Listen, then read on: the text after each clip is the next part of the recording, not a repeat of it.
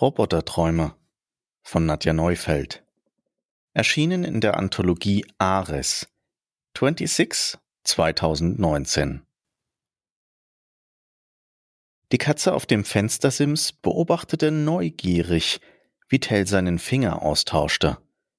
Er betrachtete den Ersatzfinger im Licht der untergehenden Sonne. Ja, er sollte passen. Den Finger hatte er einem der Blechkadaver abgenommen, der ihn sowieso nicht mehr brauchte. Vorsichtig wischte er ihn mit seinem Schal sauber und legte ihn auf den Boden. Dann packte er mit der rechten Hand den Zeigefinger der linken und drehte ihn um 360 Grad, bis er das charakteristische Knacken hörte, mit dem die Sicherung des Fingergelenks nachgab. Anschließend konnte Tell den Finger einfach herausziehen. Der Zeigefinger hatte sowieso nie richtig gepasst und war im letzten Monat vollends erstarrt.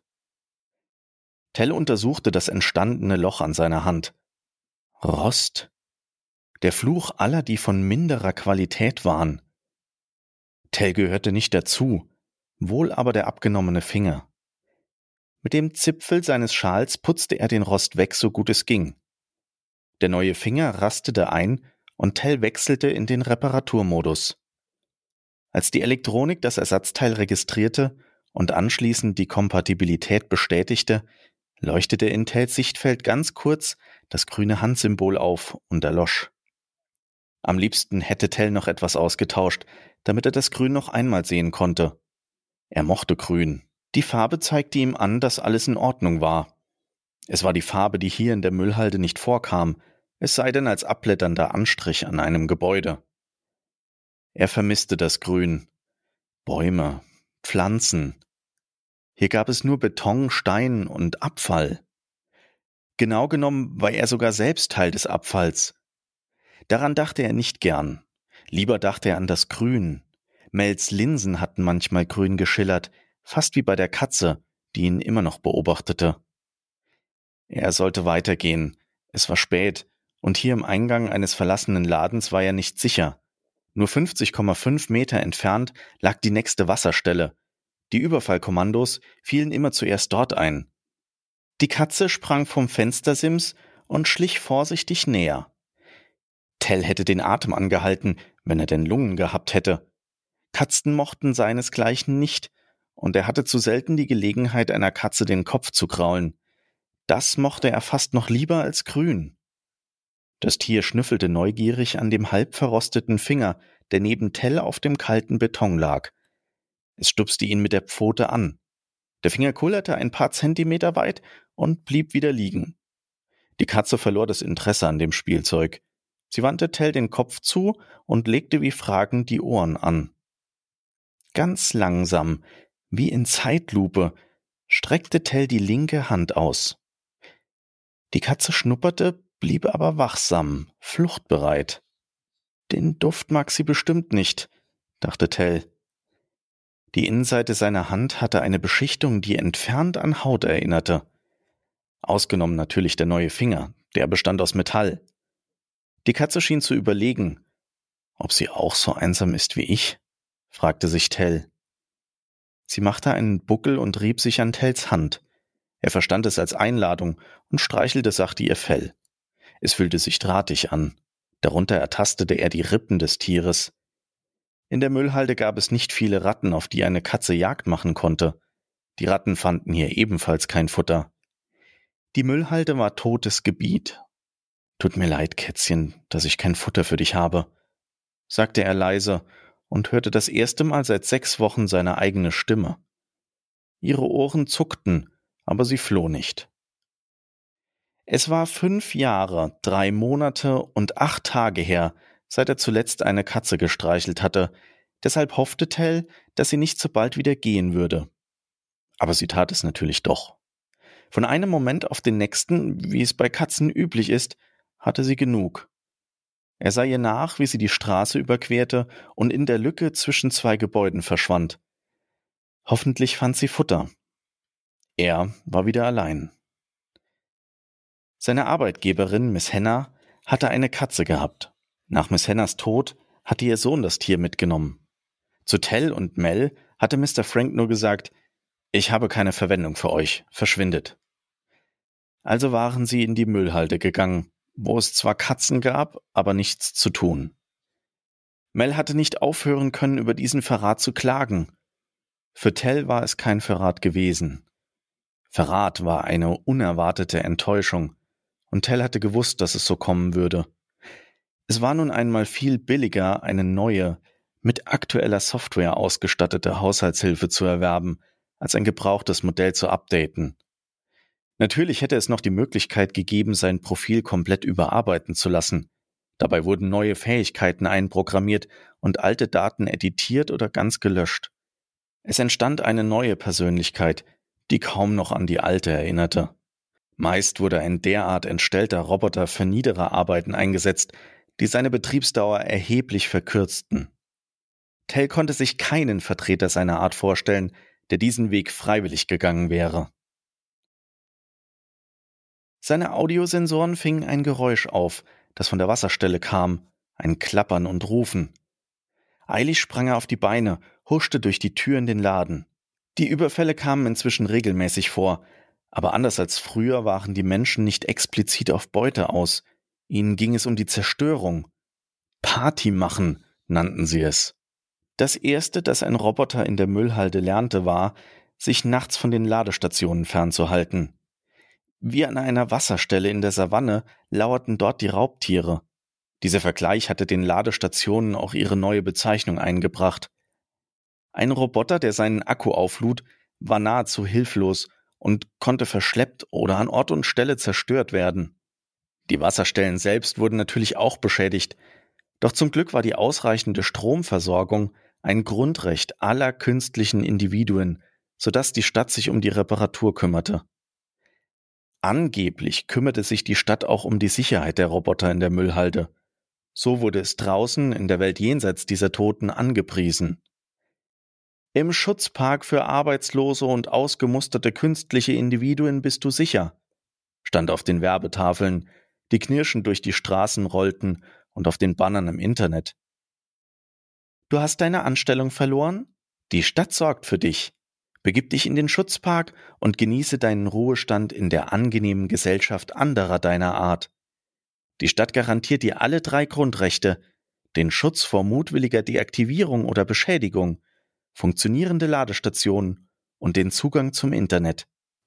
In Wahrheit sieht es natürlich nicht ganz so fabelhaft aus, dachte Tell bitter und eilte in den hinteren Teil des ehemaligen Ladens.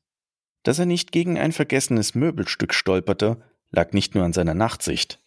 Wie alle noch nicht zerfallenen Gebäude in der Müllhalde war auch dieses hier penibel sauber. Nichts lag herum, nur auf dem Dresen hatte sich eine feine Staubschicht gebildet, aber auch die würde in den nächsten Tagen verschwinden. Für die Roboter hier gab es kaum etwas anderes zu tun, als Ordnung zu halten. Die Scharniere quietschten, als Tell die Kellerluke anhob und in den Raum darunter spähte. Es gab keine Leiter, aber der Boden lag nicht allzu tief.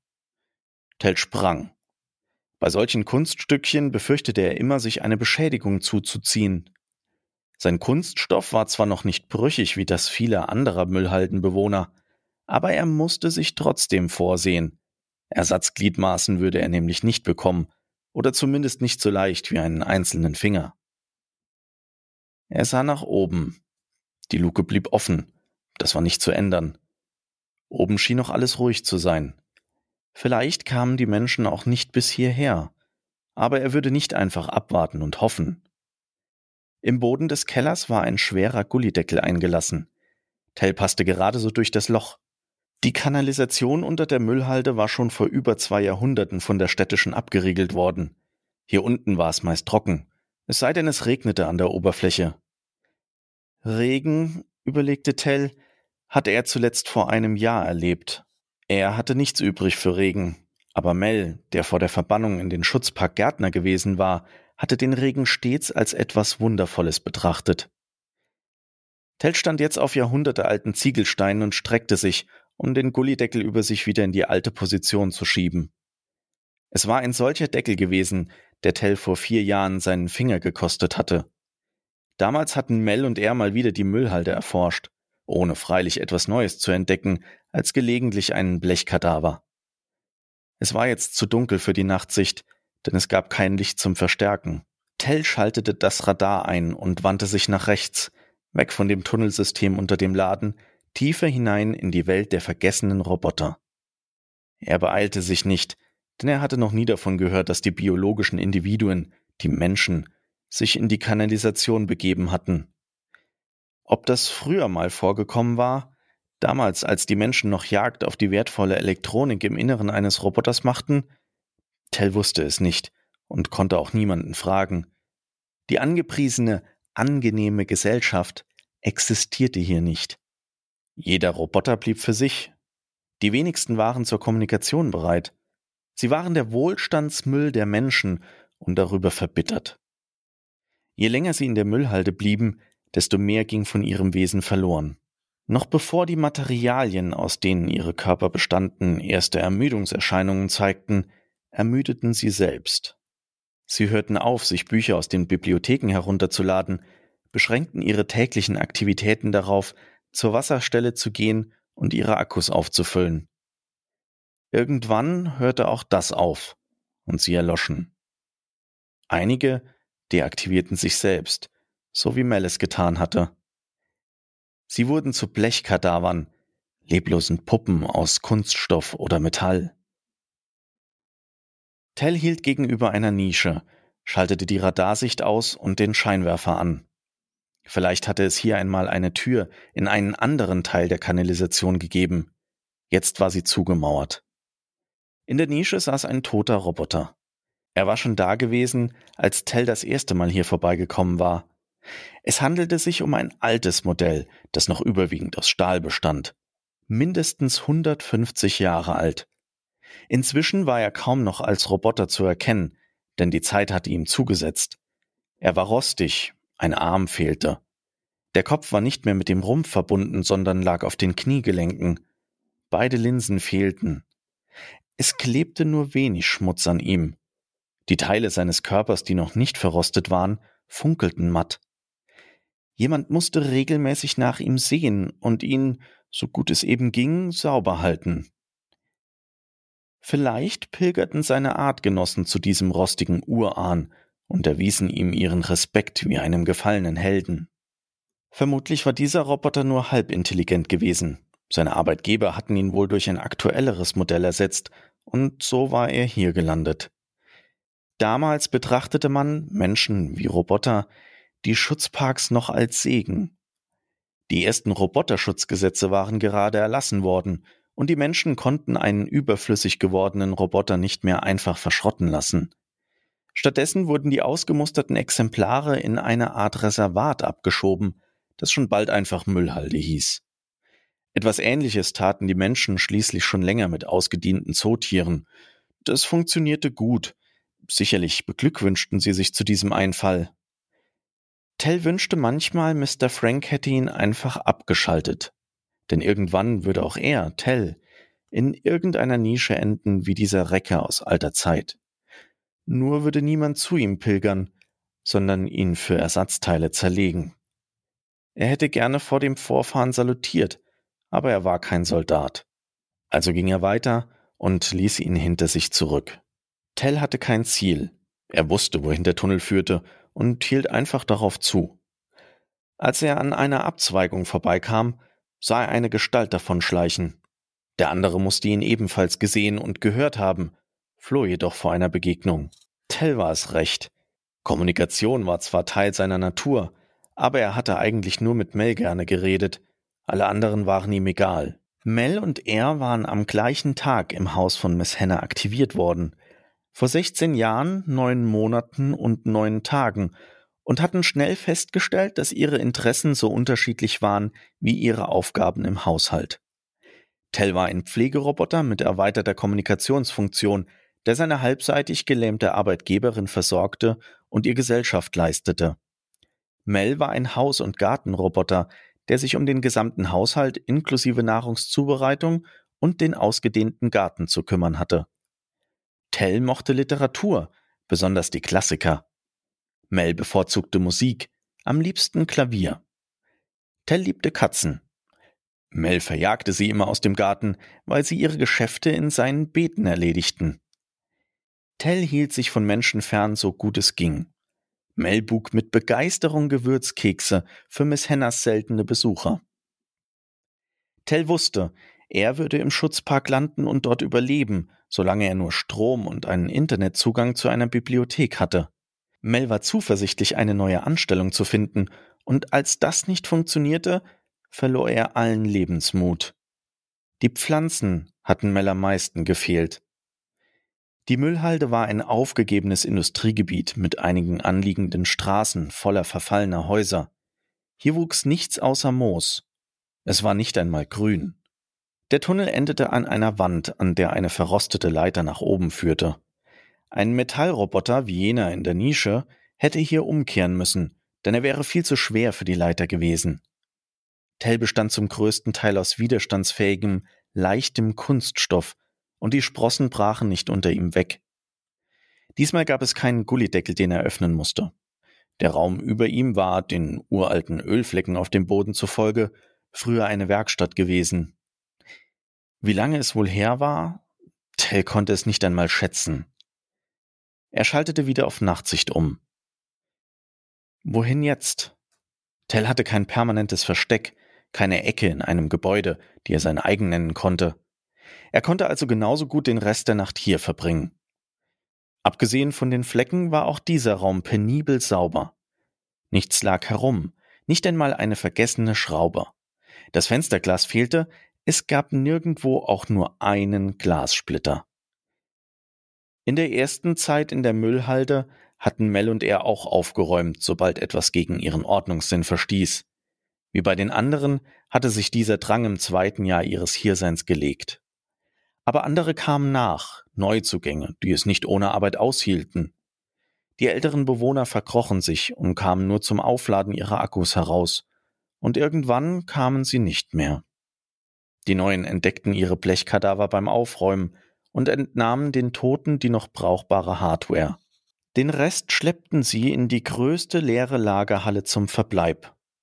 Als Tell zuletzt an dieser Lagerhalle vorbeigekommen war, hatte er bemerkt, dass sie voll war und bereits Dutzende Blechkadaver in der benachbarten Halle lagen. Es würde vielleicht immer so weitergehen. Die Roboter wurden in dieses sogenannte Reservat abgeschoben und starben hier, und der Blechhaufen wuchs immer weiter, bis ihre brüchigen Körper die Grenzen der Müllhalde sprengten. Tell fragte sich, ob nicht schon längst mehr Roboter hier waren als Menschen außerhalb des Schutzparks. Es gab heutzutage ja nicht mehr so viele Menschen. Irgendwann vor 300 Jahren fing ihre Population an sich zu verringern. Diesen Prozess hatten sie bisher nicht stoppen können oder wollen.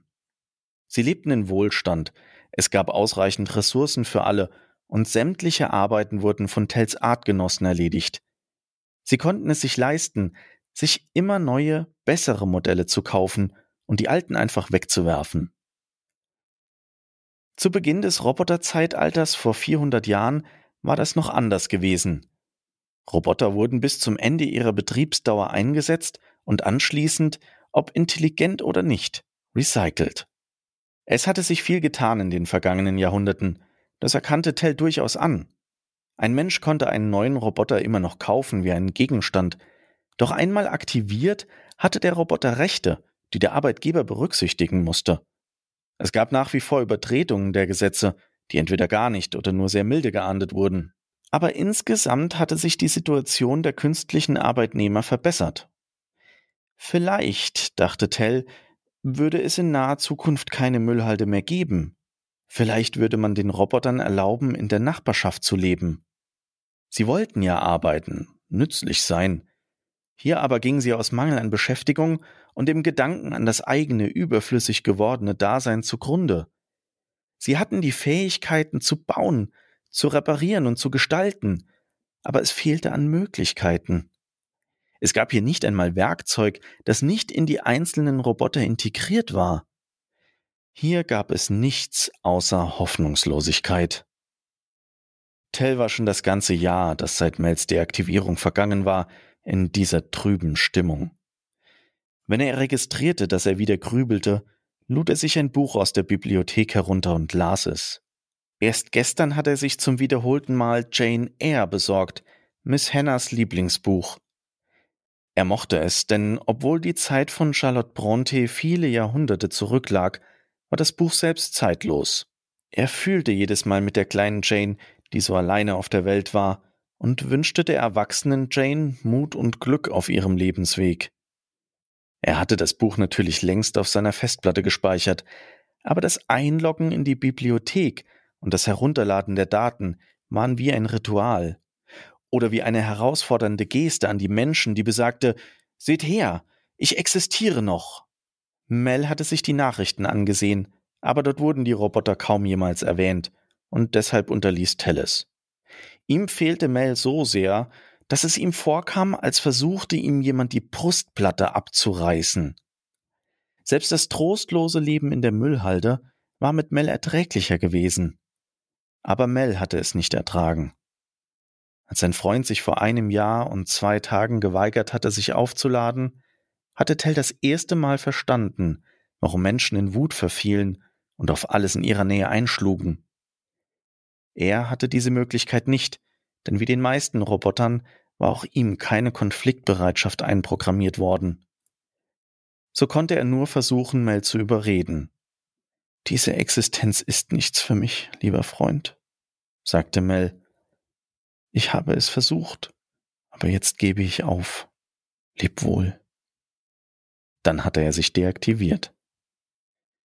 Dem inneren Chronometer zufolge hatte Tell drei Tage bei ihm gesessen, bis ihn sein Akku zwang, sich zur nächsten Wasserstelle zu begeben.